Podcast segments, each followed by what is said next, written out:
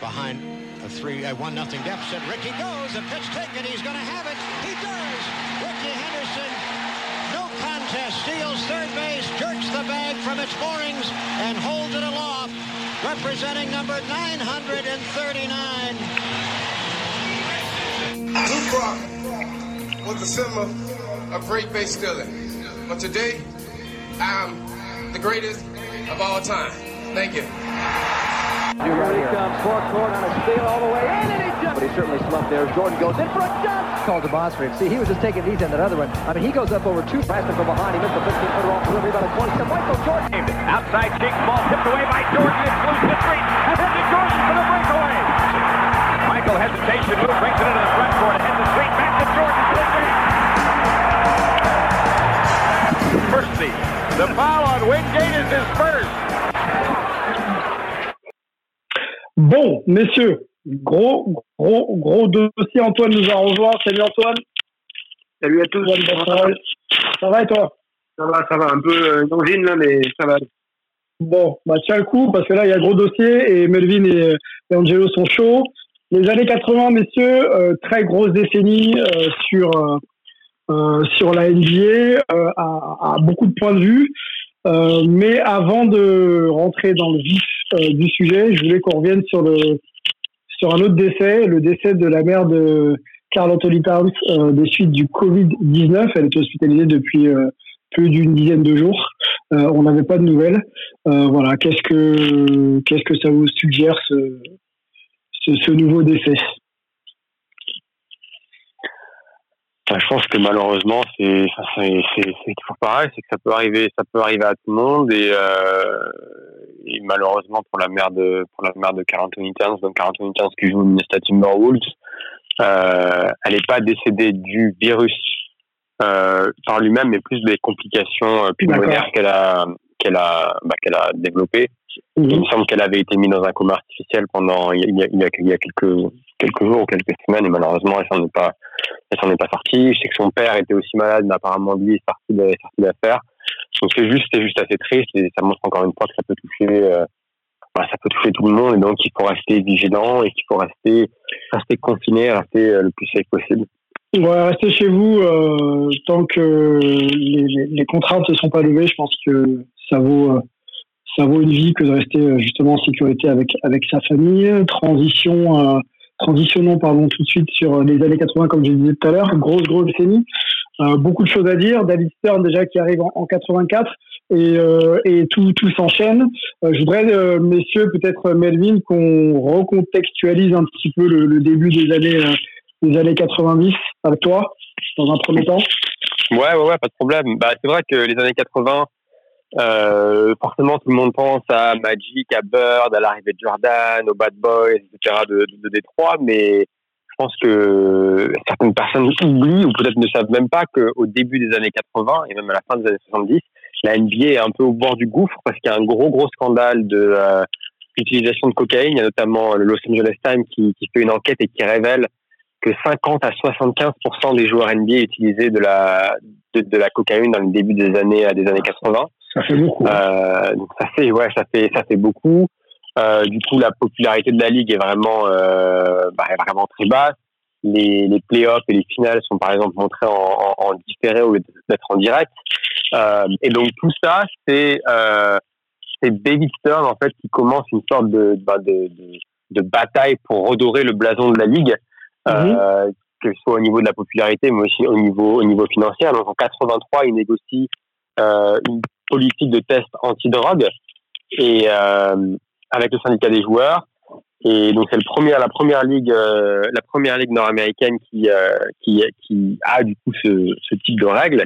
Et puis l'année d'après, vu que 75% des franchises perdaient de l'argent, donc dans les années 83-84, euh, Stern, quand il arrive en, quand il commence en tant que commissionnaire de la NBA, euh, décide de mettre en place le salarié cap pour la saison 84-85, ce qui permet à la NBA de, de, de, de gagner un peu en, en, stabilité. Donc ça, c'est plus pour le contexte un peu euh, euh économique et, euh, et le, le, contexte de la ligue dans les années 80.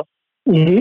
Et puis après, au niveau au niveau du terrain, bah, c'est le début de, de, de nombreuses légendes Euh, notamment, donc on a, et, Antoine y reviendra, le, la, la, rivalité entre Magic et Larry Bird, une rivalité qui avait déjà commencé à l'époque en, euh, qui avait commencé en université, où la saison avant leur arrivée en NBA, donc en 1979, ils se retrouvent en finale universitaire, donc entre le Michigan State de Magic et le Indiana State de Larry Bird. Donc Magic qui gagne cette, ce, ce, titre. Et l'année d'après, ils se retrouvent tous les deux en NBA, l'un à Los Angeles chez les Lakers et l'autre à Boston, et ce qui va euh, pousser encore plus cette, euh, cette, cette, rivalité. Et puis bien entendu, 84, c'est la première draft qui est, très, qui est présidée par David Stern avec les arrivées de Hakim Olajuwon, Michael Jordan, Charles Barkley, et à vraiment mettre en place la stratégie marketing de Stern et de la NBA, c'est-à-dire euh, de vraiment mettre les joueurs au centre du produit basket de cette stratégie marketing. Mhm. Et donc évidemment, on a Jordan euh, et Nike qui commence à faire des à, faire des vagues avec les euh, avec les Air Jordan One, alors que toute la ligue était sponsorisée par Converse. Et ça va vraiment déboucher sur tout ce qu'on voit dans les années 90 avec euh, avec la popularité de, de, des stars NBA et, et, de la ligue en général qui va complètement exploser euh, exploser à l'international. Et puis enfin, euh, pour finir cette petite introduction, euh, c'est les années 80. 80 c'est vraiment les, c'est vraiment les rivalités. C'est-à-dire que toutes les grandes équipes des 80 se construisent en opposition et en rivalité avec notre équipe. Donc on commence bien évidemment avec les Lakers et les Celtics.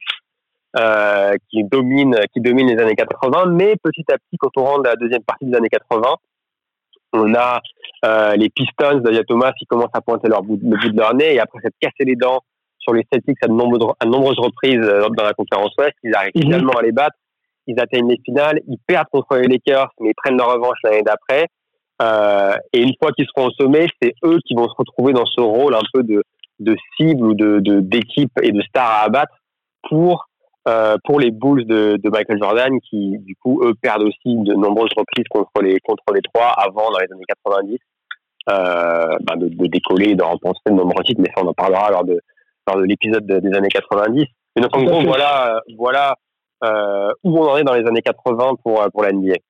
Ok, le cadeau de Jordan. Hein. Je retiens, je retiens la, draft de 84 avec le, cadeau de Jordan qui est euh, euh, suppléé par Nike dans le marketing pour pour développer un peu la ligue à l'international. Antoine? Ouais. Euh, partons sur l'intro là de, de, de Melvin, Bird et Magic, donc deux stars universitaires euh, qui se sont opposés euh, euh, sur, des, sur, sur, les terrains universitaires de manière incroyable, arrivent en NBA. Est-ce que la rivalité entre les, entre les deux, donc un à Boston et donc Bird à Boston et Magic à Los Angeles, est-ce que la rivalité entre les deux est immédiate? Est-ce qu'il et deuxième question, est-ce qu'ils s'installent tous les deux dans la hiérarchie rapidement des meilleurs joueurs de, de la ligue en, dans les années 80, début des années 80 Ouais, on peut dire ça. En fait, ce qui se passe, c'est qu'on a une rivalité individuelle entre deux joueurs qui sont des figures légendaires du sport, euh, qui en fait se superposent à une rivalité de franchise collective. Et c'est pas n'importe quelle rivalité. Les Lakers et les Celtics, c'est déjà pratiquement tout en NBA en fait. Parce que avant même que ces deux-là arrivent, donc si on regarde juste, euh, on est en 79, on peut regarder le début de la saison 80, euh, si on veut vraiment parler de la décennie, on est quand même à 26 titres trustés par les deux franchises sur 32 saisons. Donc, ils ont complètement dominé tout le sport. Euh, aucune autre franchise a fait ne qu'un doublé. Euh, on a eu les Warriors qui ont gagné deux titres en 47 et 56, les Sixers qui ont gagné deux titres en 55 et 67. Mais à part ça, donc euh, aucune équipe n'a plusieurs titres et eux on cumule donc carrément 14 et 12 avant même qu'on commence cette décennie qui vont continuer de la truster et bien comme il faut. Sachant que, euh, en plus, les euh, Celtics ont privé les Lakers de beaucoup, beaucoup de titres dans les années 60. Mhm. Le plus gros de la rivalité va se jouer, bon, déjà, il se joue en 59 en, finale. Les Celtics leur, leur mettent un sweep, hein, d'ailleurs. Alors, les, Celtics de Bill Russell et, de, et les Lakers de Will Chamberlain, juste pour, euh, situer un peu. Ouais, Will Chamberlain va arriver un peu plus tard, mais. Un peu plus tard, ouais. Euh, mais Jerry, West, Jerry West, pardon. Ouais, ouais, ouais. On va avoir toute cette décennie euh, des années 60, quoi. Vous en avez déjà parlé. Euh, où donc 62, 63, 65, 66, 68, 69, ils se jouent en finale. À chaque fois, les Celtics gagnent. C'est euh, donc euh, déjà une rivalité énorme entre ces deux franchises. Et donc on peut pas faire un meilleur scénario euh, avec en plus des ligues qui sont très opposées, hein, Côte Côte comme tu as déjà mentionné Sylvain. Là-dessus se greffe cette rivalité individuelle avec Bird et Magic, qui même avant 79 s'étaient déjà croisés avant. Mais pour le coup, ils étaient coéquipiers. En 78, ils sont dans la Team USA. Et euh, on, Magic joue pas beaucoup. Bird en fait est déjà très installé. Magic a une réputation, mais euh, il est plus jeune et il va pas beaucoup jouer.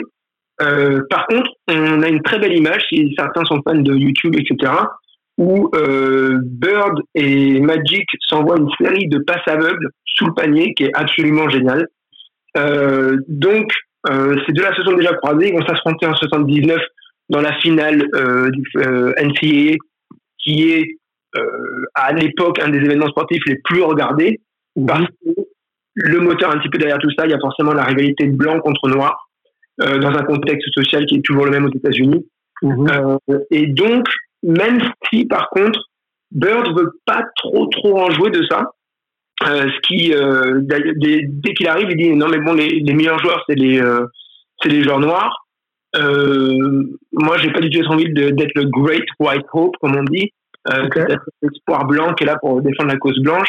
D'autant que lui vient quand même de l'Indiana, hein, qui est le, le début, euh, le berceau du Ku Klux Klan moderne. Donc on aurait pu penser que socialement il allait tomber là-dedans. Et euh, pas du tout, et notamment grâce au basket, parce qu'en fait il adorait aller jouer contre des joueurs noirs euh, au terrain de basket d'un hôtel euh, où il travaillait pendant l'été. Mmh. Donc il était pas du tout dans, dans ces rapports-là, il voulait pas du tout en jouer. Mais il savait qu'il y avait ces, choses-là euh, dessous. Rivalité sportive, euh, en tout cas sur le terrain, est-ce qu'en dehors du terrain, euh, ces joueurs-là se parlaient, s'appréciaient, ou est-ce que c'était au contraire une rivalité aussi qui pouvait dépasser le cadre du terrain? Alors il y avait sûrement du respect entre les deux, mais est-ce qu'il y avait une grosse, grosse rivalité aussi hors terrain? Alors, ce qui se passe, voilà, c'est qu'ils ont une grosse opposition en fait de personnalité. Euh, autant les deux veut jouer sur la, la, carte raciale, puisque Magic, pareil, est pas du tout quelqu'un euh, dans, dans des rapports racistes. Euh, il a été dans une école, euh, un lycée prédominamment blanc, et c'était vraiment celui qui a apaisé tout le temps euh, les tensions raciales. Le, le principal du lycée en parlait encore dans les documentaires, etc. donc, il y a toujours cette personnalité pas du tout dans, dans ces rapports-là. Bird non plus, donc on l'a mentionné. Mais par contre, il y a quand même une vraie, vraie euh, opposition de personnalité. Euh, le côté flashy de Magic et le côté dur de euh, Bird, qu'ils vont imposer à leurs équipes d'ailleurs, puisque le, le, les Lakers vont devenir le Showtime mmh. et euh, les Sticks vont rester, ils étaient déjà euh, très dur au mal, ils vont rester sur cette image avec Bird qui reprend donc cette, cet état d'esprit. Et en fait, il va un petit peu l'instiller à, à Magic qui donc l'avait déjà croisé, euh, à Team USA, mais bon, juste comme ça, qui, l'avait, qui avait remporté le titre de 79 euh, pendant la finale universitaire, mhm. donc il était toujours, euh, bon voilà quoi, euh, Bird, euh, aucune animosité envers lui. Sauf que le premier match NBA où ils se rencontrent, il part au panier et là, Larry Bird lui met une grosse faute. Déjà, il avait un petit peu snobé, etc., deux, trois moments, notamment avant la finale universitaire, il voulait pas lui parler et tout. Et euh, là, il lui met carrément une grosse faute. Donc Magic est un compétiteur, il, a eu blague plus, ça commence à se rentrer dedans. Euh, Bird fait une, saison exceptionnelle, hein. il est déjà euh, first team NBA quand il est rookie, il va même être donc euh, rookie de l'année quasiment à l'unanimité. Justement, le vote tombe euh, pile avant le match 6 des finales 1980. Et c'est un petit peu l'histoire, voilà, Magic, pratique va devoir euh, prendre le relais puisque euh, Karim Jabbar est blessé, donc ne peut pas jouer ce match 6 euh, qui bien sûr va être décisif. Mmh. et il rentre à l'extérieur, hein. match 6 à l'extérieur, c'est au Boston Garden, hein, je crois. Alors, ils sont pas en train de jouer. Non, c'est à Philly, c'est à Philadelphie. À Philly, ils sont pas en train de jouer encore, on n'y est pas encore. On va y arriver, t'inquiète pas, je suis okay, okay.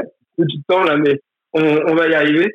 donc Magic déjà rentre dans l'avion en disant euh, ne tremblez pas, Magic est là, euh, have no fear, Magic is here, euh, une des déclarations les plus connues de, de toute l'histoire.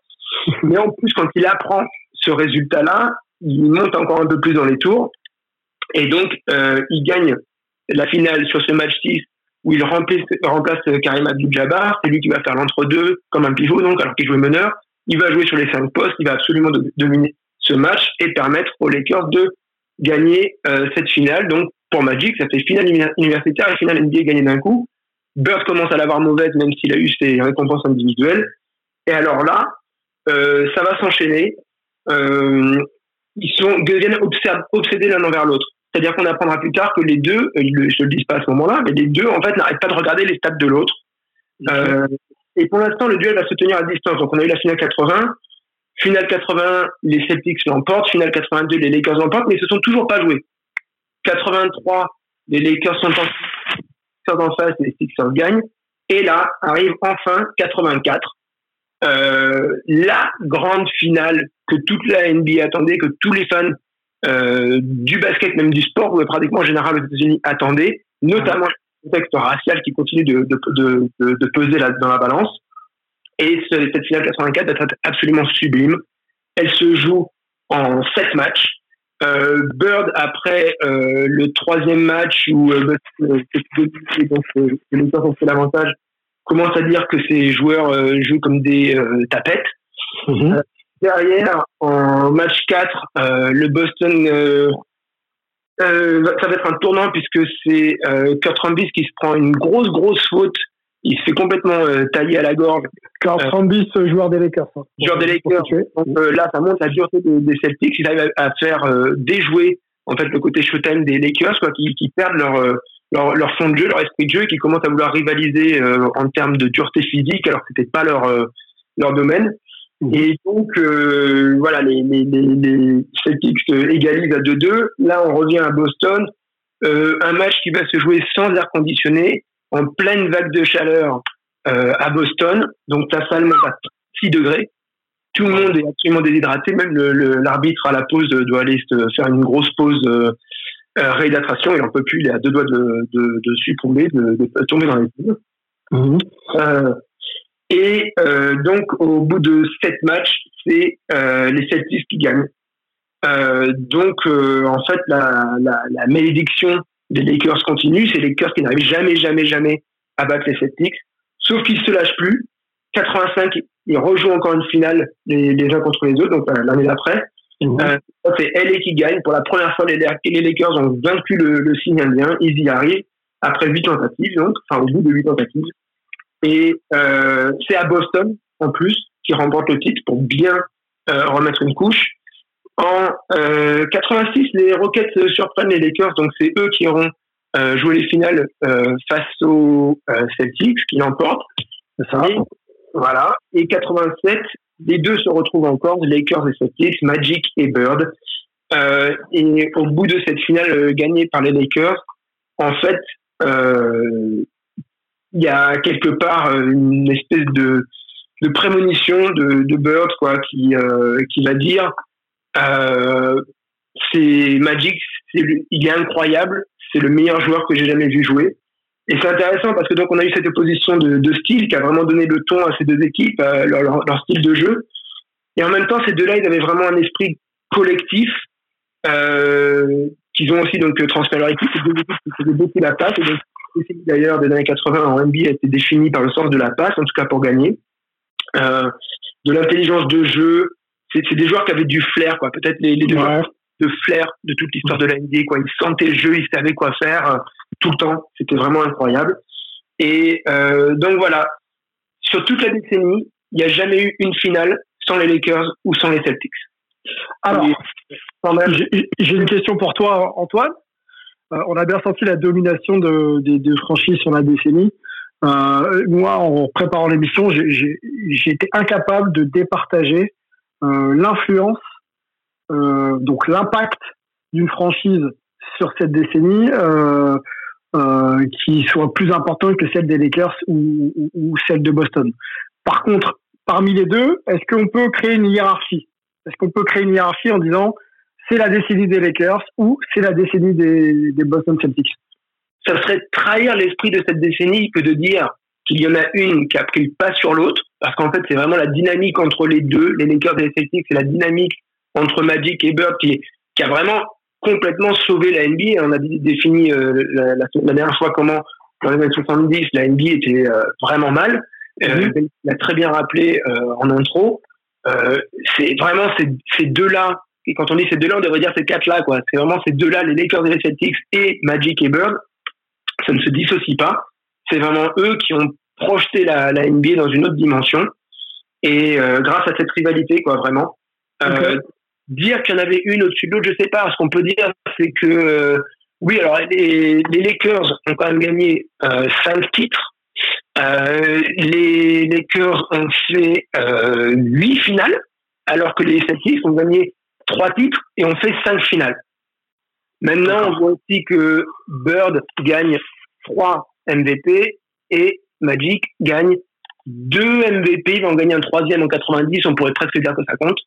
Mhm. Donc bon, c'est, c'est voilà, je crois que c'est ce qui est sublime justement, c'est qu'il n'y a pas vraiment une qui a pris le pas sur l'autre. Je, je on peut vraiment dire quoi. C'est plutôt euh, à la limite un petit peu les Lakers quoi qui euh, vengent euh, ce qui leur est arrivé dans, dans les années 60 quoi et, arrivent enfin à passer le pas et, disons qu'on peut peut-être pas peut peut-être pas dissocier en fait euh, il y a, peut-être un petit côté comme ça mais c'est vraiment euh, sur la marge de, de, cette grande trame historique qui a porté vraiment toute la toute la toute la décennie quoi. Aucune finale sans une des deux équipes. Ils se rencontrent en affrontement individuel que trois fois, mais euh, il faut quand même se dire que euh, en fait ils ont pris quasiment tous les titres. Ils ont lâché que deux titres dans toute cette décennie. les Sixers en 83, les Pistons en 89 et je crois d'ailleurs que ça va être euh, notre transition pour euh, Angelo.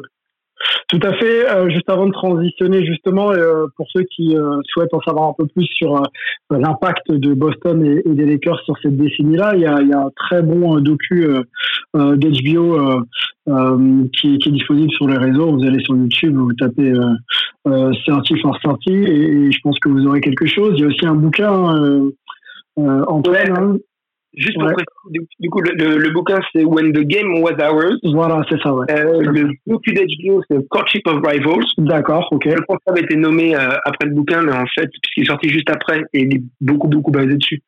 Mais en fait, il a un autre nom, en anglais en tout cas. Et effectivement, tu l'as mentionné, le 30-30 euh, Lakers Celtics, pour euh, prendre de manière un peu plus large. Ok, bon bah allez voir, franchement, il y a énormément de choses à apprendre. Angelo, euh, quid d'un certain Michael Jordan, arrivé drafté en 84, euh, dont euh, Bird dira euh, quand ils seront en Dream Team hein, tous les trois en 92 qu'il y a un nouveau joueur en NBA, c'est en référence à Michael Jordan.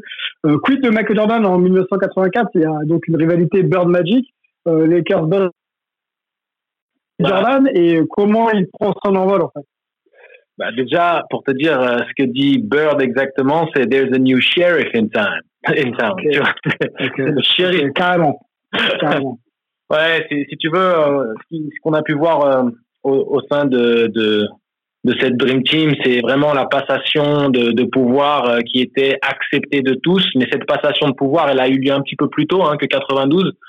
dans l'absolu, les Bulls n'étaient peut-être pas encore au niveau en tout cas sur la décennie que l'étaient les Lakers ou, les Celtics, mais enfin, en fin de la pendant la fin de la décennie, les Bulls avaient clairement euh, installé euh, cette prétention de devenir euh, la relève.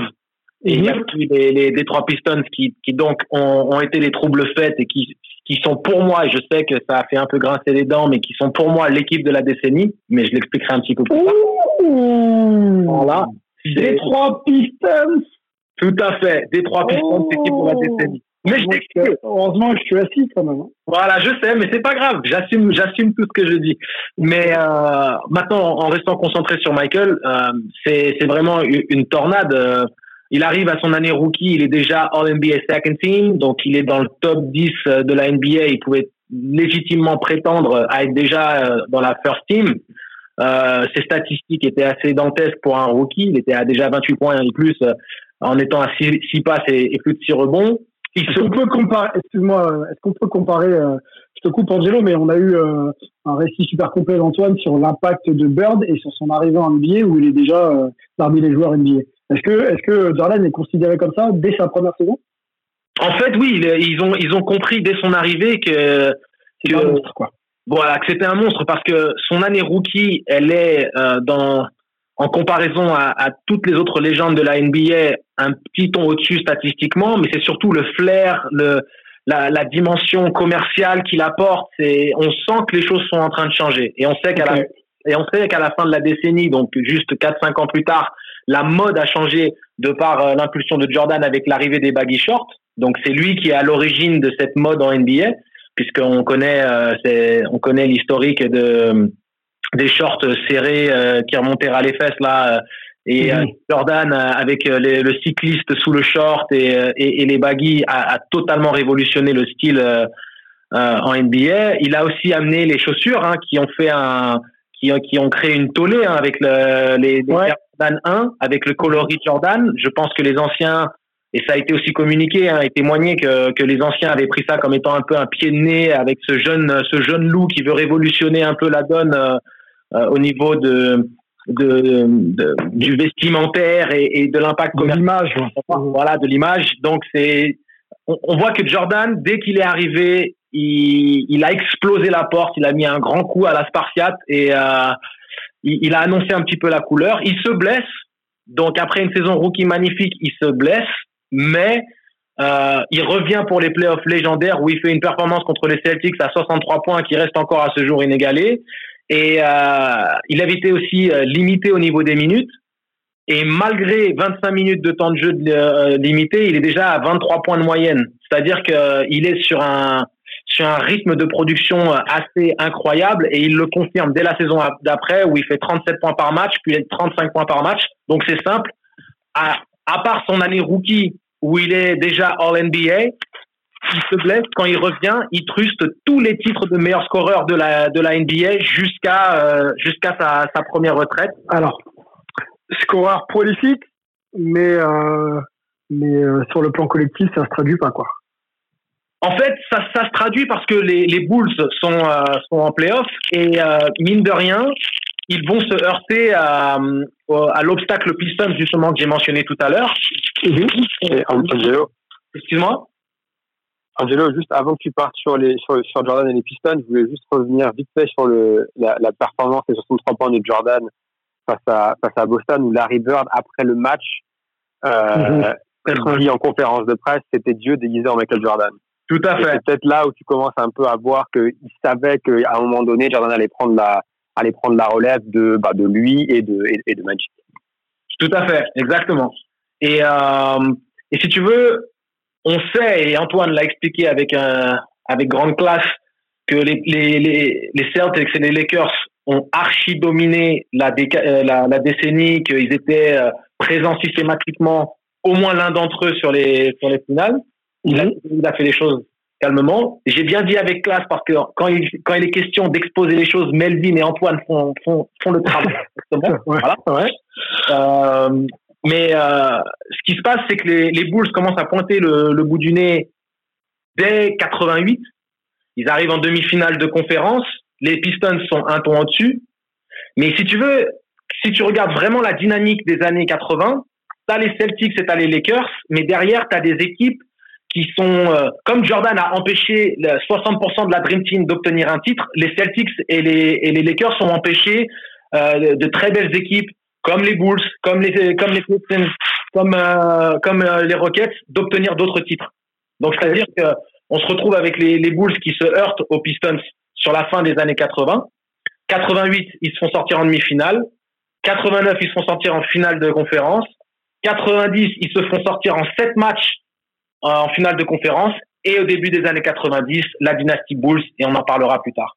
Donc, euh, c'est là où, où, où, tu vois qu'il y a cette, il y a toujours une dimension où même si il y a deux, deux, on va dire grands monstres, euh, les, les Pistons, euh, excuse-moi, les Celtics et les Lakers. Et les, Lakers, ouais. Voilà, t'as les Pistons qui eux ont été un peu les démons des Bulls, les Celtics qui ont été les démons des Pistons jusqu'à un certain moment, puis ce sont les Lakers qui sont devenus le, les démons des, des Pistons, et puis après c'est les Pistons qui deviennent le démon des autres. Il y a toujours une sorte de passage de torche d'une équipe à l'autre et il, il euh, domine une certaine période en temps. Les Bulls, euh, les Bulls ont dominé les 90 comme personne. Les Celtics et les Lakers ont dominé les 80 comme personne. Mais pourquoi maintenant je mentionne les, les Pistons comme étant l'équipe de la décennie? C'est parce qu'en fait, si tu regardes l'histoire de la NBA, les Lakers et les Celtics ont systématiquement été dans la conversation décennie après décennie. Ils ont, ils sont les équipes qui, qui, qui, ont historiquement le plus de titres dans l'histoire de, de la NBA.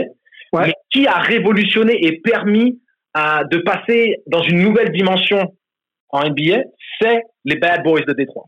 Alors, alors, moi, je veux bien faire une transition. Vas-y, vas-y. J'ai plein de choses à dire après. Dans la position d'Angelo, c'est que, euh, alors pour moi, je sais pas pour vous, mais pour moi, les années 80, c'est toujours une décennie un peu glauque, quoi. C'est un peu la, la, décennie où euh, tous les, les, grands espoirs, quoi, de, de, la fin des années 60, début des années 70, euh, Summer of Love, machin ça, prennent des, des bonnes murettes dans la gueule. Et euh, donc, euh, on est un peu dans une décennie un peu glauque et tout. Et c'est vrai que quelque part, le côté flashy, showtime des, des Lakers et cette superbe rivalité avec les Celtics, hein, qui, est quand même assez sanglante hein, quand, on, quand on revient dessus. Il y a quand même un côté aussi bien bagarreur, mhm. mais presque une anomalie, quoi. Et les Pistons, effectivement, eux, ils ont un, côté bien dur au mal, qui rentre dedans, et qui fait mal et tout ça, qui peut peut-être un peu plus correspondre à la, à la décennie. Après, pour moi, c'est pas du tout l'équipe de la c'est l'équipe vraiment de la transition. Les Bulls, c'est clairement l'équipe des, années 90. Et les Lakers et les Celtics, c'est clairement les équipes des années 80, même si elles étaient présentes avant. Et euh, pour moi, c'est complètement l'équipe de la, de la transition, les Pistons. Quoi. Par contre, c'est vrai qu'il y a un vrai paysage NBA dans les années 80. Je vais placer un petit truc. Euh, j'avais une interview avec Dominic Wilkins, qui est quand même un des messieurs de, cette décennie-là, qui pour lui, forcément, il était dedans disait que c'était la période la plus compétitive de toute l'histoire de la NBA. On pourra en discuter à un autre moment, notamment quand on parlera des années 90. Mais il y a des arguments, quoi. C'est, il y a des grands bonhommes. Je, Antoine, je respecte, je respecte que tu que tu penses que que les Pistons ne sont pas l'équipe de la décennie, plus l'équipe de la transition. Mais ça se joue parfois à un rien. Par exemple, en 87, les Pistons se font sortir en sept matchs en finale de conférence. Et qui sait, ils étaient aptes à, à retourner le. Euh, oui, surtout que Thomas joue sur une jambe, c'est là où il a la, cheville complètement Et après, c'est un motif, euh, Angelo. Ils l'ont pas fait à partir du moment non, non, où. Euh... Ce que je veux dire par là, oui, c'est que même s'ils ne l'ont pas fait, parce que je ne vais jamais de donner euh, la, la, la, grandeur euh, d'un joueur ou d'une équipe sur une, une, configuration où un joueur ne se blesse pas, ou en gros, si ma tante en avait deux, on l'appellerait mon oncle. Je vais pas faire ce genre de choses. Mais quand tu penses euh, à, l'aspect culturel, tout le basket des années 90 sur toute la décennie on, a été moulé sur les Bad Boys. C'est les Bad Boys qui ont révolutionné et qui ont imposé une nouvelle dynamique, qui ont créé les New York Knicks de Pat Riley, qui ont créé les Miami Heat de Pat Riley, qui ont créé le basket euh, conférence. Après, tu penses que l'influence des Bad Boys sur la fin de la décennie C'est vrai que c'était l'entraîneur du Showtime, Pat Riley, sous l'influence de Magic. Hein, il faisait avec les joueurs qu'il avait. Il a été obligé de, changer sa, posture euh, à cause des Pistons. C'est vrai aussi que Jordan est déjà dominant.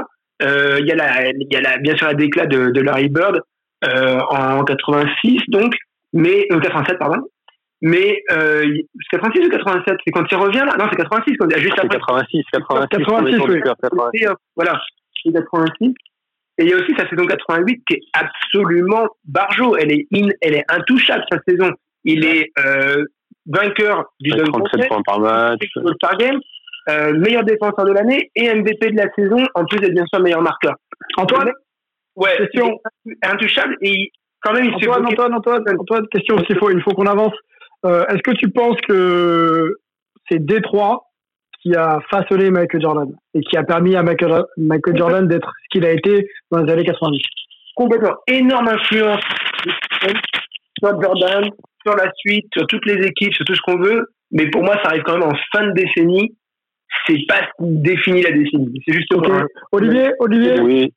Olivier, Olivier, je, voudrais t'entendre sur euh, sur cette décennie NBA, l'impact euh, Boston, Lakers, et donc là on en parle Détroit, mais avec Jordan euh, qui est un peu coincé là-dedans. Il y a, y, y a, un petit, il y a, y a un petit petit détail qui, est, qui en dit beaucoup sur, la, sur, sur l'époque parce que c'est souvent à, à contre-courant. Enfin, on pense à des choses et puis c'est un peu l'inverse.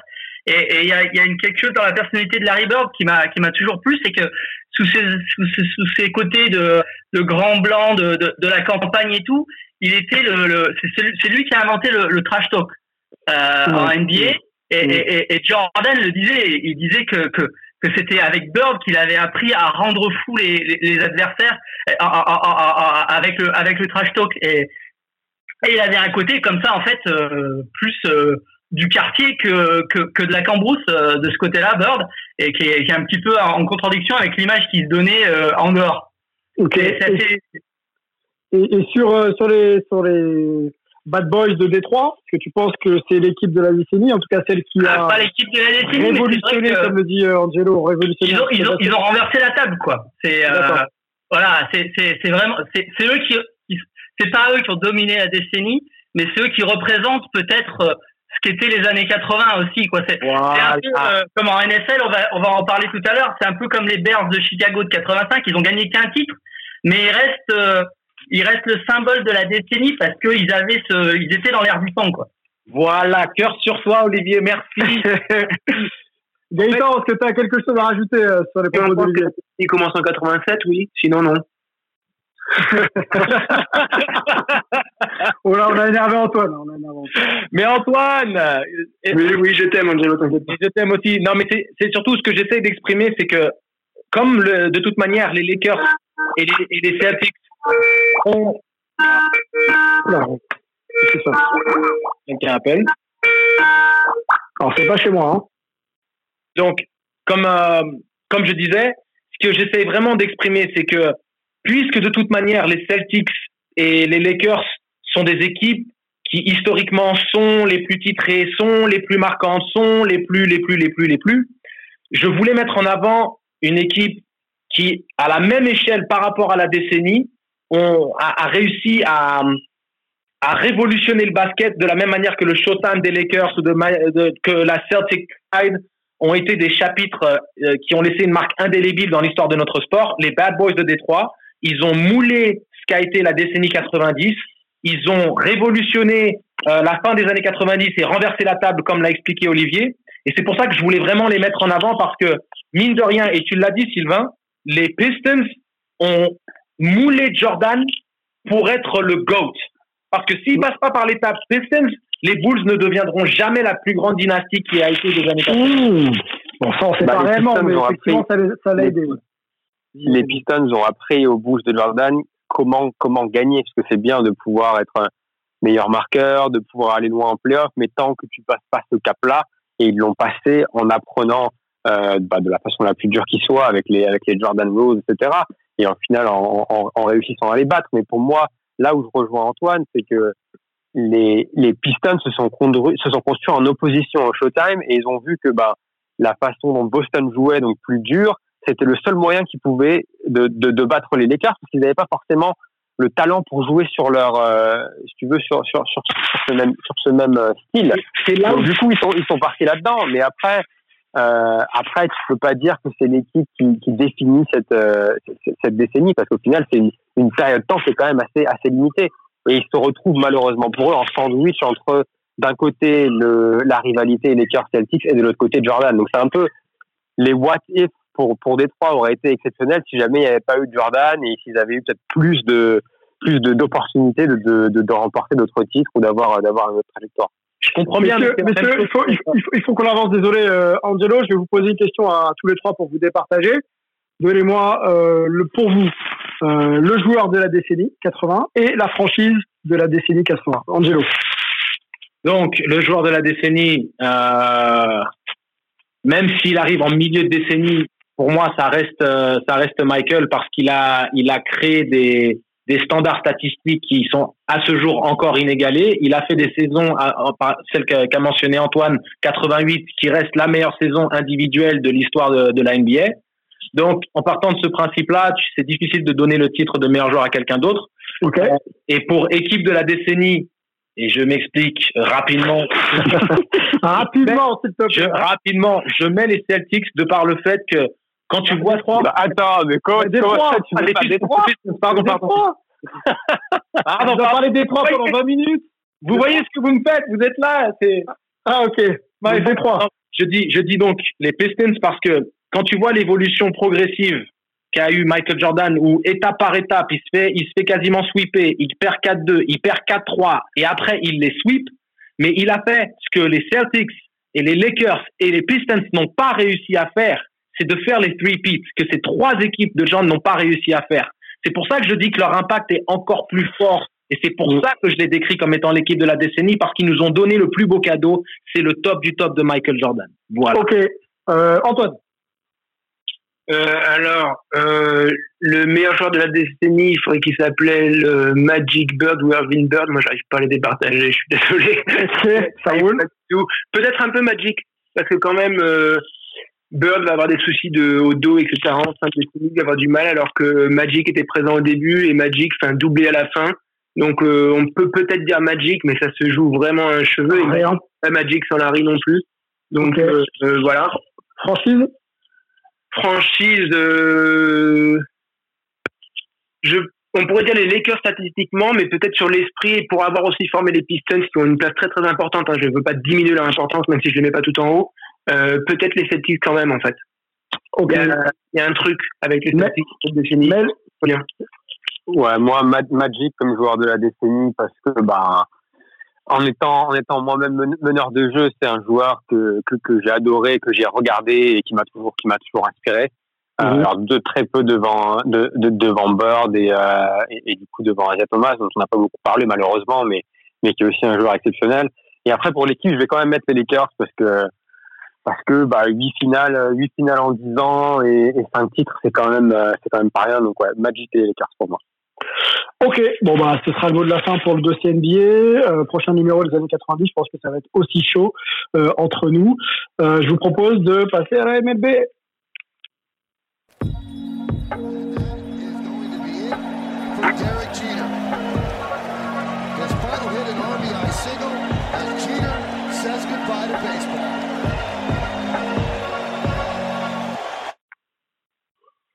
Go Gaëtan c'est parti pour la MLB. Euh, tu disais que l'âge d'or euh, de la MLB, c'était plutôt les années 70, euh, mais en préparant l'émission, apparemment, je trouve que les années 80, c'est pas mal non plus. Hein. Ouais, ouais, c'est pas mal. Alors, c'est vrai qu'il y a, l'âge d'or du rayonnement du baseball, c'est les années 20 à 60. L'âge d'or dans les histoires, dans l'intensité, c'était 70, mais les années 80, ça, ça se dépend, même si c'est considéré comme une décennie qui commence à être le, une sorte de déclin du baseball, puisqu'on a la, la, NFL qui va prendre la place de, de, de, sport numéro un, véritablement dans les années 80, même si ça a déjà commencé dans les années 70. alors c'est quand même voilà une, une, décennie où il y a pas mal de choses à dire, pas mal de, de, de choses à raconter.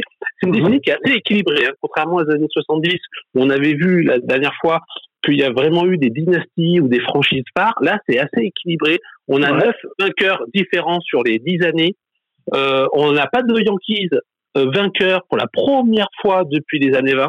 Ça aussi, c'est quelque chose qui euh, qui fait beaucoup parler. Donc, mhm. bah, c'est assez rare.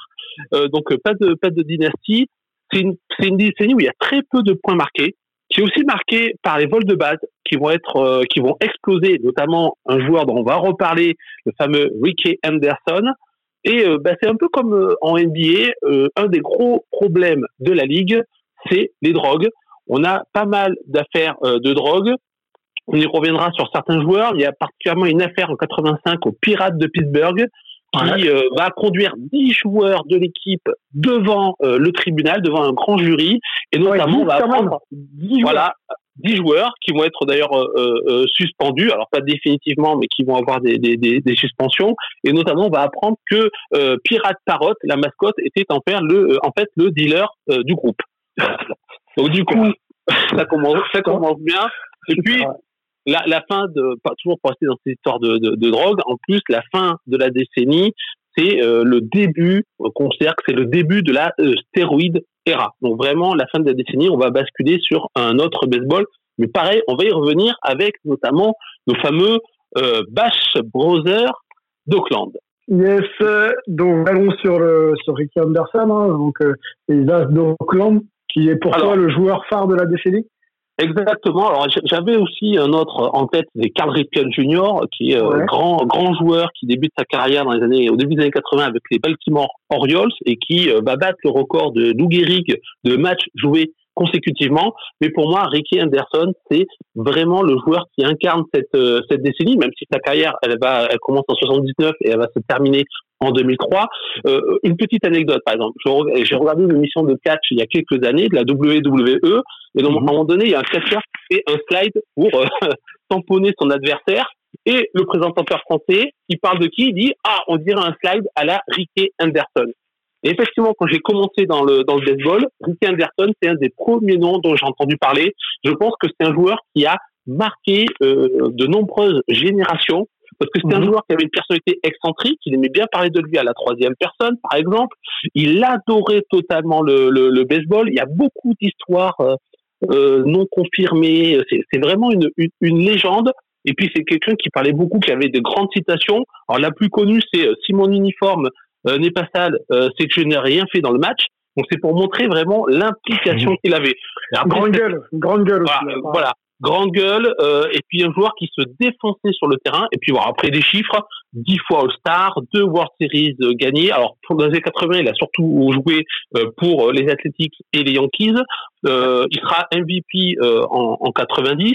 Il est 12 fois leader dans sa carrière de vol de base en American League. Il a le record MLB des vols de base avec 1406 il a le record de run, il a le record de home run en tant que lead-off, donc c'est celui qui frappe en premier dans le line-up. Euh, il a également le record mhm. euh, de, de vol de base sur une seule saison, 130 en 1982. Il a aussi le record de buts sur balle non intentionnels. Donc c'est un joueur tout à fait exceptionnel qui a frappé plus de 3000 hits et qui est rentré au Hall of Fame en 2009. Donc c'est vraiment pour moi le joueur de cette décennie. Aucune casserole sur euh, Ricky Anderson pendant cette décennie-là, il n'est pas touché lui par le problème de stéroïdes, de cocaïne. C'est, pas non, c'est, pas sur lui en tout cas qu'on, qu'on, en parle parce qu'il a commencé sa carrière à la fin des années euh, à la fin des années 70 et bon c'était, un bon frappeur. Hein, il a frappé euh, presque 300 runs en carrière, mais euh, il était surtout pour connu pour son engagement sur le terrain et pour sa rapidité sur sur base. Donc non, il n'y avait pas trop casserole là-dessus simplement, c'était une personnalité assez euh, excentrique, et comme toute personnalité excentrique, elle pouvait diviser, mais pas trop avec lui. Quoi. Lui, vraiment, il y avait un attachement à, à, ce personnage. Parce que c'est vraiment un personnage. Euh, il a été euh, plus impactant euh, chez les Athletics ou aux Yankees, selon toi? Alors, euh, plutôt, alors je dirais plutôt aux athlétiques. C'est-à-dire que quand on pense à Ricky Anderson, on pense aux athlétiques. parce qu'il il, il, démarre là-bas et parce qu'il va y gagner euh, notamment ses premières World Series. Il sera d'ailleurs euh, MVP de la de la finale américaine en 89. Mais c'est aussi quelqu'un qui est très marqué Yankees, même si après ça, il va jouer dans plein d'équipes. après cette grosse période, il va revenir trois fois aux Athletics, il va jouer aux Blue Jays, aux Angels, aux Mets. Enfin voilà, il va faire plusieurs équipes, presque une dizaine, je crois. Mais euh, voilà, et c'est surtout un joueur des Athletics et aussi des Yankees. Ok, équipe phare de la décennie? Alors là, contrairement à la, à la semaine dernière, je n'ai pas pu choisir parce que, comme j'ai dit, c'est une décennie assez équilibrée, mais il y a quand même deux équipes qui vont se distinguer par, en étant parmi les plus grandes saisons euh, euh all-time sur une saison. Alors la première, c'est les Tigers de 84. Alors pour ça, ça fait une transition avec les euh, les Detroit Pistons. Alors, les Detroit Tigers, c'était une grande équipe de la première moitié du XXe siècle où on jouait euh, Ty Cobb, Hank Greenberg, Al Kalin, qui nous a quittés il y a quelques jours malheureusement, euh, mais qui était un peu euh, voilà dans les fonds du classement à partir des années 70 et qui en 84 va connaître une saison exceptionnelle. On la place souvent dans le top 10 des meilleures saisons, plutôt en, en, en, en, fin du top 10, mais quand même. 104 wins, ils vont être la première équipe à dominer leur division de la première à la dernière journée avec un départ canon. Ils gagnent 9 matchs d'affilée, 35 des 40 premiers matchs. Donc ils gagnent leur division avec 15 matchs d'avance sur les, sur les Blue Jays. Donc c'est une équipe qui est absolument incroyable, qui va sweeper les euh, Royals de Kansas City en finale de l'américaine et ils vont mhm. jouer les Padres euh, à la fin de, enfin pour les World Series, les Padres de Tony Gwynn et Goose Goose de Hall of Famer, excusez du peu. Et donc ces euh, euh, World Series vont entraîner énormément de passion. En plus, c'est une grosse équipe hein, parce que elle est, euh, on a un gros manager à, sa tête, c'est Sparky Henderson. On a euh, Lance Parrish, on a Sweet Lou Whitaker, on a Alan Trammell qui est Hall of Famer, on a Jack Voilà. Et puis on a Kirk Gibson qui sera aussi dans mon exploit de, de la décennie, et qui va marquer cette World Series puisque dans le dernier et ultime match, il va frapper home run après un gros affrontement avec Goose Goose Goose Goose qui l'a toujours massacré quand ils ont été en duel l'un face à l'autre. Et donc, du coup, Goose Goose alors qu'il a la possibilité de donner la première base à Kirk Gibson pour éviter de l'affronter, il dit non, non, mais moi, je l'ai toujours éclaté, donc je veux l'affronter. Donc, Gibson dit, bah, eh ben, écoute, euh, je vais, je vais y aller. Bam! Il frappe un home run avec ce qui va permettre euh, aux Tigers de gagner. Et en fait, ce qui est surtout surprenant, c'est après. C'est que c'est dans cette ville qui a été martyrisée par le, la crise économique où mmh. vraiment les gens ont peu d'espoir. Détroit, hein, vraiment l'image de Détroit, vous savez, Robocop, la ville en totale déliquescence. Eh ben, euh, les gens sont hyper heureux. Il y avait plein de gens autour du stade parce qu'ils n'avaient pas pu rentrer dedans. Et ça va conduire à des euh, émeutes des émeutes avec des voitures brûlées, des affrontements euh, avec la police, le stade est pillé, les bases, la pelouse, les, les, les, les, tribunes. George Bush, qui est vice-président à ce moment-là, qui était au stade, est évacué parce qu'on ne sait pas comment ça peut ça peut terminer. Donc voilà, ça va ça va créer une émeute de toute une nuit qui va faire beaucoup parler. Et puis là, L'autre, notre équipe, bien entendu, c'est les Mets de 86, qu'on considère comme pareil une des 20 meilleures saisons euh, all-time. Ils vont gagner 108 matchs euh, cette saison-là, avec une grosse, grosse équipe. Hein. Gary Carter, Keith Hernandez, Daryl Strawberry, Doug Gooden, euh, pas Billy Bean, vous savez, le fameux manager des As d'Oakland, enfin, general manager qui lui est tradé en janvier, donc il va pas connaître cette saison-là. Et en fait, c'est une équipe qui va dominer la saison régulière. Elle va terminer euh, à, euh, devant euh, les Phillies avec 21 matchs et demi d'avance. Donc c'est pour dire vraiment cette domination. Mais c'est aussi une équipe qui fait beaucoup parler. Déjà les problèmes de drogue. On en parlait tout à l'heure. Hein. consommation de, de, de, cocaïne notamment avec Daryl Strawberry ou le lanceur Doc Gooden, qui sont deux grandes stars très populaires, mais qui ont, auront toujours des gros problèmes avec la drogue. Et puis quatre joueurs notamment qui sont arrêtés à Houston après un match euh, pour une bagarre dans un nightclub. Donc c'est une équipe qui fait parler d'elle positivement sur le terrain et un peu moins positivement à l'extérieur. Et puis c'est euh, euh, surtout les World Series contre les Red Sox qui vont faire parler. Pourquoi? Parce que ça va, c'est ces World Series qui vont cimenter la malédiction du Bambino. Vous savez cette malédiction qui empêche les Red Sox de gagner depuis 1918 et mmh. notamment parce que les Red Sox sont à un match de gagner les World Series dans le match 6, euh, qui est euh, un des plus célèbres matchs de l'histoire des World Series et du, baseball. Euh, ils sont, le match va en prolongation en dixième manche. Les, Red Sox mènent 5 à 3. Et puis là, les Mets vont revenir. Et vont notamment revenir suite à une erreur du premier base des Red Sox, Bill Buckner, qui, sur une balle qui aurait euh, assez simple, qui vient, normalement assez simple, qui vient vers lui, lui passe entre les jambes. Une erreur qu'on voit surtout généralement euh, en championnat régional. Et puis là, hop, elle passe devant euh, tout. Et donc du coup, ça permet aux Mets de marquer et de remporter le match. Et ils gagneront le match 7 qui va leur offrir les World Series. Alors Bill Bugner, voilà, c'est vraiment cette erreur-là elle va monter la malédiction. Bon, lui, il se défendra. D'ailleurs, personne ne lui en voudra euh, à Boston. Mais en gros, il va dire qu'il utilisait un gant qui était tellement euh, lâche, tellement souple, que quand il a voulu se déporter pour prendre euh, cette balle assez simple, le gant s'est fermé en fait tout seul. Et ça a permis à la balle de passer entre entre les jambes. Voilà. Donc c'est vraiment les Mets 86, les Tigers 84. C'est vraiment l'apothéose de cette saison 80 au niveau des équipes. Ok, euh, Gaëtan, pour, aller, pour accélérer un petit peu, euh, l'exploit du coup euh, de la décennie pour toi. Alors, je reviens, sur, ouais, je reviens sur Kirk Gibson et on repart dans les World Series, pareil, avec un des plus grands matchs des World Series, c'est le match 1 euh, en 88. les Los Angeles Dodgers rencontrent les As d'Oakland. Donc c'est donc les As d'Oakland des Bash Brothers avec Mark McGuire et José ouais. et non pas Melvin et Angelo. Hein, c'est pas les mêmes les mêmes brothers. Euh, donc, euh, donc voilà, les As, les As heureusement d'ailleurs, hein, parce que sinon c'est compliqué. Hein. je pense que les Dodgers auraient eu moins de, de, mal peut-être pour gagner, mais je, je, ne sais pas. Et donc du coup, les, les, les As sont favoris parce que justement avec euh, toutes ces jeunes stars pleines de puissance qui représentent ce qui sera le baseball dans les décennies suivantes, notamment à cause des stéroïdes. Voilà, les As sont, sont, favoris et donc le premier match revêt une importance capitale pour donner de l'impact aux Los Angeles Dodgers. Sauf que leur meilleur leur meilleur joueur, Kirk Gibson, se blesse euh, mhm. dans la finale de la National League contre les Mets. Et du coup, le match est extrêmement serré. On arrive en neuvième, il y a 4 à 3 pour les As d'Oakland et arrive leur grand closer, le plus grand closer de, de cette génération-là, Dennis Eckersley. Et euh, donc on arrive, il y a en plus il y a deux retraits. Le troisième batteur arrive à obtenir euh, la première base. Et puis, ben, on doit faire venir un batteur qui est beaucoup moins puissant. Donc les, les, les As se disent, on a gagné. Sauf que Gibson, il en a tellement marre de voir ça qu'il veut absolument jouer. Sauf qu'il est blessé aux deux genoux et qu'il ne peut pas courir. Il peut à peine marcher. Mais il dit, je veux, il dit à Tommy Lasorda, son manager, je veux jouer. Et donc, du coup, Tommy Lasorda, au dernier moment, le sort du dugout et le met au bâton. Alors là, Eckersley, il dit, bon, ben, le mec, il peut pas courir, mais euh, euh, donc il y aura pas trop de soucis.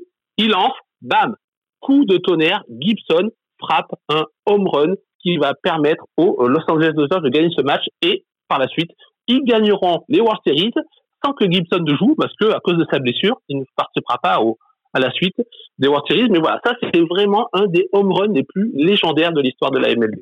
D'accord. Et sur l'image, l'histoire marquante, hein, pardon, j'accélère un peu. l'histoire, les, ouais, ouais, les World Series de, de, de, de 89. Ah, alors, on, on, va retrouver les Athletics d'Oakland pour les fameuses ouais. World Series de 1989 entre les As d'Oakland et les San Francisco Giants. Donc, c'est la première fois que de, depuis que ces équipes ont rejoint la côte ouest qu'elles se rencontrent en World Series. Ce ouais. sont les Bridge Series, les séries by the Bay, la Battle of the Bay. Voilà, qu'est-ce qui fait que c'est vraiment, qu'est-ce qui fait que ça marque les esprits encore aujourd'hui quand on, quand Alors, on parle de ça? C'est pas, eh ben, c'est pas, ça n'a rien à voir avec le sportif. Euh, ouais. C'est ça a à voir en fait avec un événement qui va se dérouler pendant le match 3, le 17 octobre à 17h04 un immense tremblement de terre va frapper la Californie, 6,9 sur euh, l'échelle de, de, de, Richter, juste ouais. avant euh, le, le, match. En fait, euh, le match doit se dérouler à 17h35 et le séisme euh, frappe à 17h04. Alors au stade, tout va bien. On est à San Francisco, au, à San Francisco au Candlestick Park. Les, les gens ressentent le, le, le, le, séisme, mais se disent bon, bah, c'est un séisme, comme ça peut, ça peut arriver. Et puis même Ricky Anderson, qui à ce moment-là est, revenu aux athlétiques et qui aux toilettes, pensait que c'était le public qui était un petit peu euh, trop bruyant. Sauf qu'en mmh. fait, non, c'est un immense séisme qui va être dévastateur. Dévastateur, mais il y aura très peu de victimes. On va compter en, en, en tout 63 morts. Pourquoi? Parce que cette série était tellement attendue, ces World Series entre euh, de derby, hein, était tellement attendue que les gens n'étaient plus au travail, n'étaient plus dans la rue, n'étaient plus sur la route, ils étaient chez eux ou au stade. Et donc du coup, ça va limiter le nombre de, de victimes. Et le match, lui, sera euh, donc le match 3, où d'ailleurs les As d'Oakland est mené 2 à 0 la série, euh, sera rejoué 10 jours plus tard. Les Athletics vont sweeper euh, les Giants. Bon, il n'y avait pas vraiment de, d'écart, de, de surprise, je veux dire, entre ces deux équipes-là. Euh, mm-hmm. Mais il n'y aura pas de fête, hein, parce qu'on considérera que, euh, vu le drame, il n'y avait pas grand-chose à fêter. À fêter. voilà. Ok. Gaëtan, merci, merci beaucoup. Euh, cette décennie euh, résumée en quelques minutes, euh, toujours très très très très efficace de ta part. je vous propose d'ouvrir le dernier dossier, et pas des moindres, c'est celui de la NFL.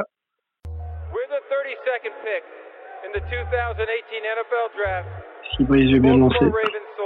Brice ah, Attends, merde, j'étais en, en, en micro coupé, je refais. We're the 32nd pick in the 2018 NFL Draft, the Baltimore Ravens select Lamar Jackson.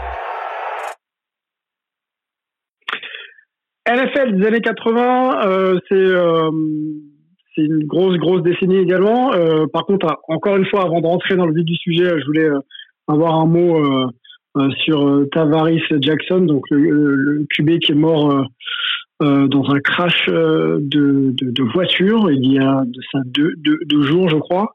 Euh, encore une perte pour le sport américain, Olivier. Oui, euh, c'était un joueur intéressant qui était, retraité, hein, qui, était maintenant coach en, en, college, euh, qui avait une carrière intéressante, notamment au, aux Vikings et, et, à Minnesota, et à, pardon, aux Vikings et puis ensuite à, à, aux Seahawks où il a gagné un Super Bowl comme, comme, comme remplaçant, euh, qui avait une carrière euh, intéressante parce qu'il était coureur, il était, il était joueur, euh, mais qui a pas eu de chance dans sa carrière parce qu'il a été barré euh, euh, aux Vikings quand, parce qu'ils ont réussi à récupérer Brett Favre alors que Tavares Jackson essayait de faire une, sa place.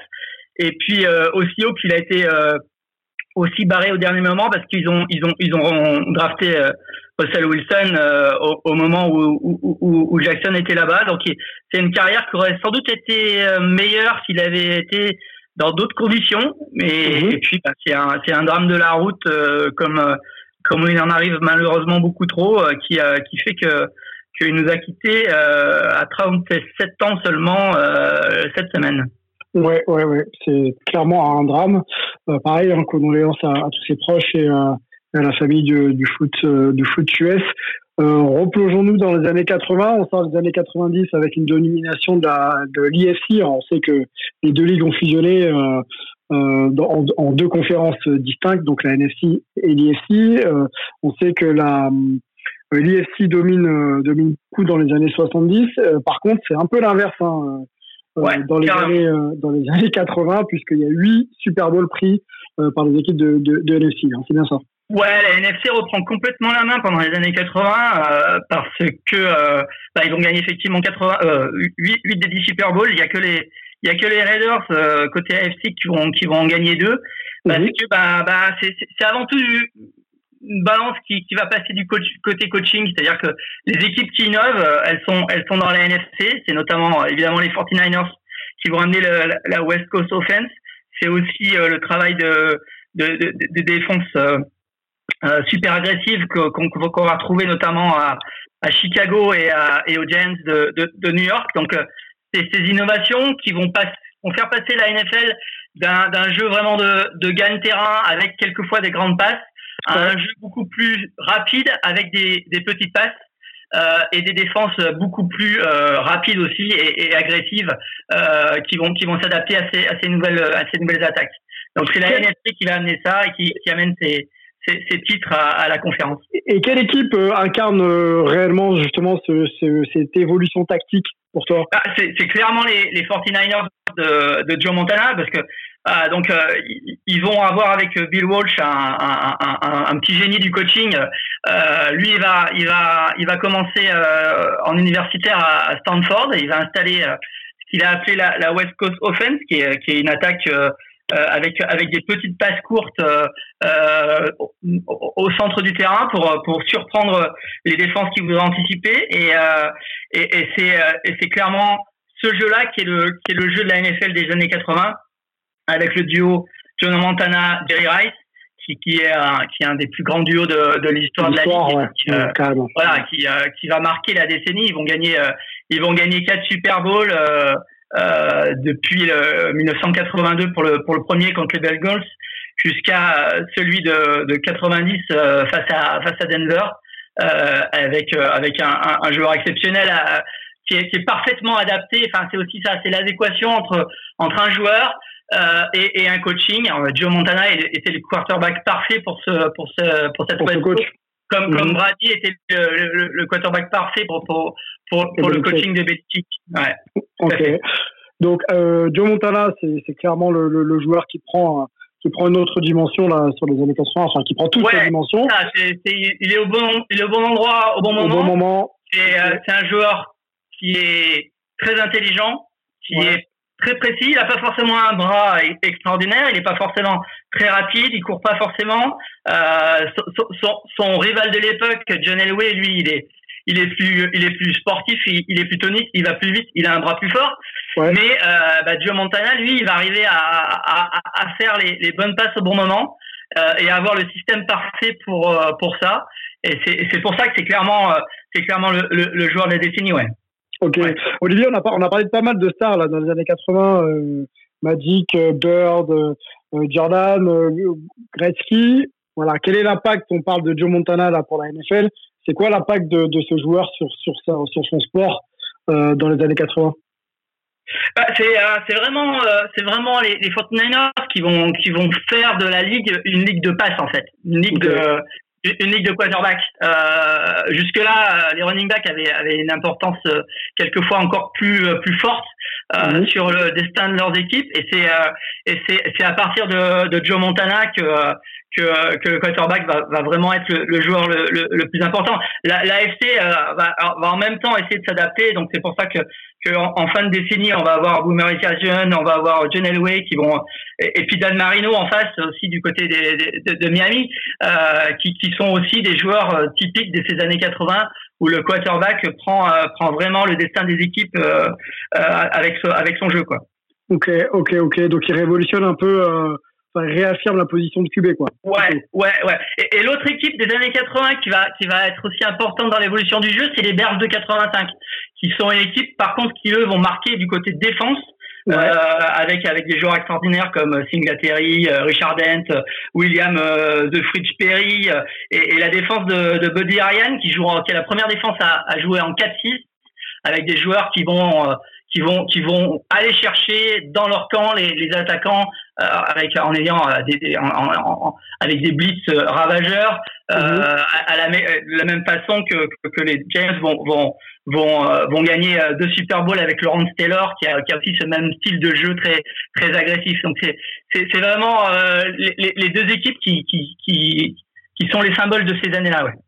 Ok les Raiders version LA alors, Raiders, alors, les Raiders, on en avait parlé euh, pour les années 70 avec euh, avec Auckland euh, et, et, des équipes du Romal, les équipes de bikers. Le, le, propriétaire les déménage de Auckland à, Los Angeles et ils vont changer complètement de de, de personnalité. Ils vont passer un peu du, on va dire, du hard rock au, rap.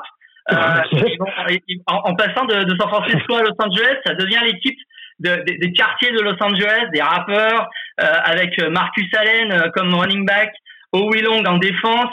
Euh, donc c'est aussi une équipe toujours l'équipe des rebelles, mais avec une personnalité complètement différente. Ils vont gagner le, le, le Super Bowl euh, 18 en 84 euh, avec avec Marcus Allen notamment, mm et ça va marquer. C'est c'est une équipe qui, qui à Los Angeles reste assez mythique euh, ces Raiders euh, des débuts du rap en fait, euh, du début du hip-hop dans les débuts des années 80. Ok. si on va sur les Vas-y. Les Raiders, il y, a le, parallèle avec NWA. Easy E portait souvent la casquette des Raiders. Donc, c'est juste pour. Euh, ce que disait. Ouais, c'est cette époque-là où, effectivement, où le rap prend, prend une dimension, en tout cas, dans les quartiers ouais. Compton, etc., dans les quartiers de, de Los Angeles. Je voulais qu'on aille sur sur l'événement, on va dire clé ou phare de la décennie. On sait qu'en NBA, il y a eu une draft très importante en 84 avec Hakim Olajuwon, Charles Barkley, Michael Jordan, pour ne citer que. En 83, par contre, c'est euh, ouais, la, draft de 83, c'est vraiment la draft qui va qui va marquer euh, la ligue pour euh, pratiquement les 15 ans qui, qui vont suivre. Alors, on parle souvent de la draft de 83 pour les quarterbacks. Ouais. Parce qu'il y a John Elway qui arrive, qui, est qui, qui, arrive de Stanford, qui est, qui est, qui est numéro 1. Il y a Dan Marino qui est drafté euh, en, 27. Il y a Jim Kelly qui est drafté en 14. Donc, c'est trois futurs euh, Hall of Famers qui sont draftés au poste de QB. Mais derrière, euh, juste après John Elway en deuxième, il y a, y a Eric Dickerson, le, le, running back des Rams, qui est drafté. Il y a Richard Dent des, des, des Bears de la, de la grande défense. Il y a le, il y a le running back des, des quatre Super Bowl de San Francisco, Roger Craig. Ah, c'est très très lourd. Hein. Il y a Darrell Green, le, le, le, gars qui a sans doute révolutionné le, poste de cornerback euh, aux, Redskins. Euh, il y a Bruce Matthews, le, plus grand all-line des années 80-90 euh, pour les Oilers. Donc c'est une draft qui a été absolument incroyable avec avec des pépites partout. Donc c'est vraiment quelque part c'est l'événement parce que c'est c'est ça il y a eu euh, comme ça une arrivage de, de, de superstars euh, incroyable. Et, et c'est pour toi la draft c'est là, c'est sans doute la, la, la, draft, euh, la draft du siècle, sans, sans, aucun problème. Ouais. Ok, avec des joueurs qui ont tout de suite eu un impact sur le terrain et qui ont pu euh, immédiat la franchise à, ouais, à, faire, à faire gagner, à faire franchir des caps. Ok. Euh, alors, ce qu'on sait moins et euh, c'est pour ça qu'on fait un petit peu de l'histoire de, de, NFL, c'est que pendant les années 80, euh, bah, il y a eu une ligue, ligue concurrente euh, à la NFL, l'USFL, hein, c'est ça hein, C'est l'USFL, ouais. C'est une ligue qui a fait trois saisons entre 83 et 85, donc c'est c'est une des nombreuses ligues qui a essayé de, de concurrencer la NFL. Et euh, c'est une ligue qui est quand même intéressante parce qu'ils ont, ils ont, ils avaient des, des, moyens financiers importants et ils ont, ils ont recruté beaucoup de stars. Euh, donc y a, ça a quand même permis euh, notamment de faire monter les salaires, y compris en NFL. Euh, juste après la fin de la USFL, il y a eu la fameuse grève de 87 qui a été très importante aussi. qui a fait que les, joueurs ont commencé à, faire payer à, la ligue le fantastique contrat, notamment télé, que, la ligue avait et la richesse que, que la NFL a commencé à, à brasser. Et, mhm. euh, et l'USFL a, a, été un petit peu l'aiguillon qui a, qui, a, qui a, lancé un petit peu le, le mouvement, euh, puisqu'ils ont pu récupérer notamment bah, des gars comme Doug Flutie, comme, euh, comme euh, euh, Jim Kelly avant qu'il aille aux Bills, comme Steve Young avant qu'il soit le grand quarterback des 49ers des années 90. donc, G. White aussi, le, le, le, grand défenseur de, de, de de, et de Green Bay. Ils sont tous passés par l'USFL dans ces années-là. D'accord, Dans, dans, le dans, dans, dans l'équipe dirigeante, il y avait notamment euh, Donald Trump qui était qui était déjà là, qui était mhm. le, le, le, boss des euh, des New Jersey Generals. Omniprésent euh, Donald. Ouais, il, il, avait notamment signé bah, Doug Flutie qui arrivait de, de, de Boston College. Il avait signé Herschel Walker. Le, il était engagé, il était vraiment dirigeant actif. Ouais, ouais, ouais, bien sûr. Ouais. D'accord. Euh, et euh, bah, il avait, ouais, Herschel Walker qui a été le grand euh, running back de, de, Dallas et de et, des, et des Vikings euh, par la suite. Donc, euh, et ils avaient donc des moyens. Ils ont pu signer des grands joueurs. Ils jouaient au printemps, donc pas en concurrence directe avec la avec la NFL.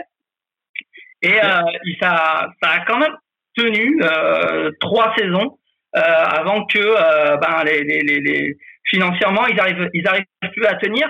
Alors, pour essayer de se sauver, pour l'anecdote, ils ont, ils ont voulu passer par euh, un, un, un, procès euh, antitrust contre la NFL. Mmh. Ils ont reproché de, de, de, de, de, truster euh, les, les, meilleurs joueurs et, et de pas leur laisser leur place. Et, ils ont gagné ce procès. Ils ont gagné ce procès. Mais par ironie, ils ont gagné le procès et la NFL a dû leur verser une indemnité de 3 dollars. Euh, donc euh, symbolique quoi. Symbolique, exactement. Ils ont gagné ce procès de manière symbolique et la légende veut que euh, ben, le, chèque n'ait jamais été euh, retiré par le dirigeant de, de l'USFL.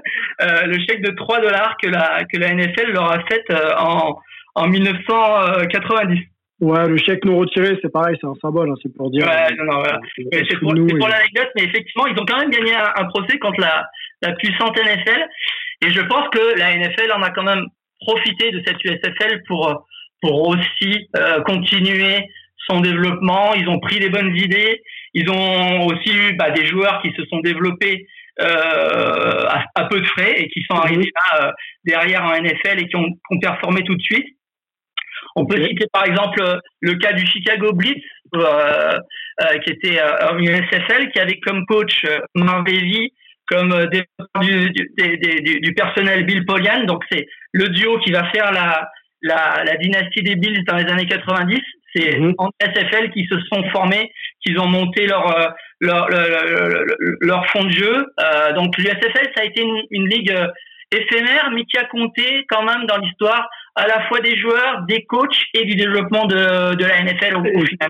Et donc qui a, qui a, aidé à la transition, euh, à transiter vers les années 90 et, et le foot US qu'on a connu dans les années 90. Hein, bien exactement, exactement. Ok, mais parfait. Euh, je suis obligé d'écourter parce qu'on a, on a, on a peu de temps. Euh, Olivier et messieurs, c'était c'était très très intéressant encore sur sur les années 80. N'hésitez pas, euh, si euh, on a été assez court sur certains sujets, la NFL, euh, compliqué de résumer même la MLB 10 ans en quelques minutes. Donc on est là sur les réseaux sociaux, Insta et, et Twitter principalement, pour relancer la discussion avec nous et on vous répondra avec plaisir. Messieurs, c'est le moment pour moi de, de conclure. Je vous remercie d'avoir été là, Angelo, Melvin. Olivier, Gaëtan, Antoine et Antoine, Charles, Romain, merci d'avoir été euh, présents pour ce 18e numéro. La semaine prochaine, on ne sera pas sur un 18, 19, mais on sera sur un hors-série, puisqu'on va débriefer euh, de Last Dance, euh, donc le docu de d'ESPN sur la dernière saison de Michael Jordan. On aura quelques invités surprises, on vous dira ça plus en détail dans, dans quelques jours, donc ne ratez pas cet épisode. Messieurs, encore une fois, merci, bonne soirée à vous, et à bientôt. Ciao, ciao. Bientôt. Kobe Bean Bryant. Tellement de souvenirs avec ce joueur incroyable. Le match à 80 points, bien sûr. Celui à 60, le dernier match de sa carrière. Les 5 titres NBA avec les Lakers. Mais moi, j'ai envie de retenir cette finale olympique à Pékin en 2008 lorsque les Américains doutent un peu face aux Espagnols dans le quatrième quart-temps. C'est Kobe, Kobe Bryant qui va prendre ses responsabilités. Il prend la balle, il rentre un tir à trois points avec la faute, une action décisive qui va faire la différence pour les Américains parce que Kobe, avant tout, c'était un joueur clutch et il le sera pour l'éternité. And uh, appreciating all this, you know, the journey that we've been on. You know, we've been through our ups and been through our downs. And uh, I think the most important part is that we all stayed together throughout. You know, I grew up, I grew up a diehard, I mean a diehard Laker fan. Die hard.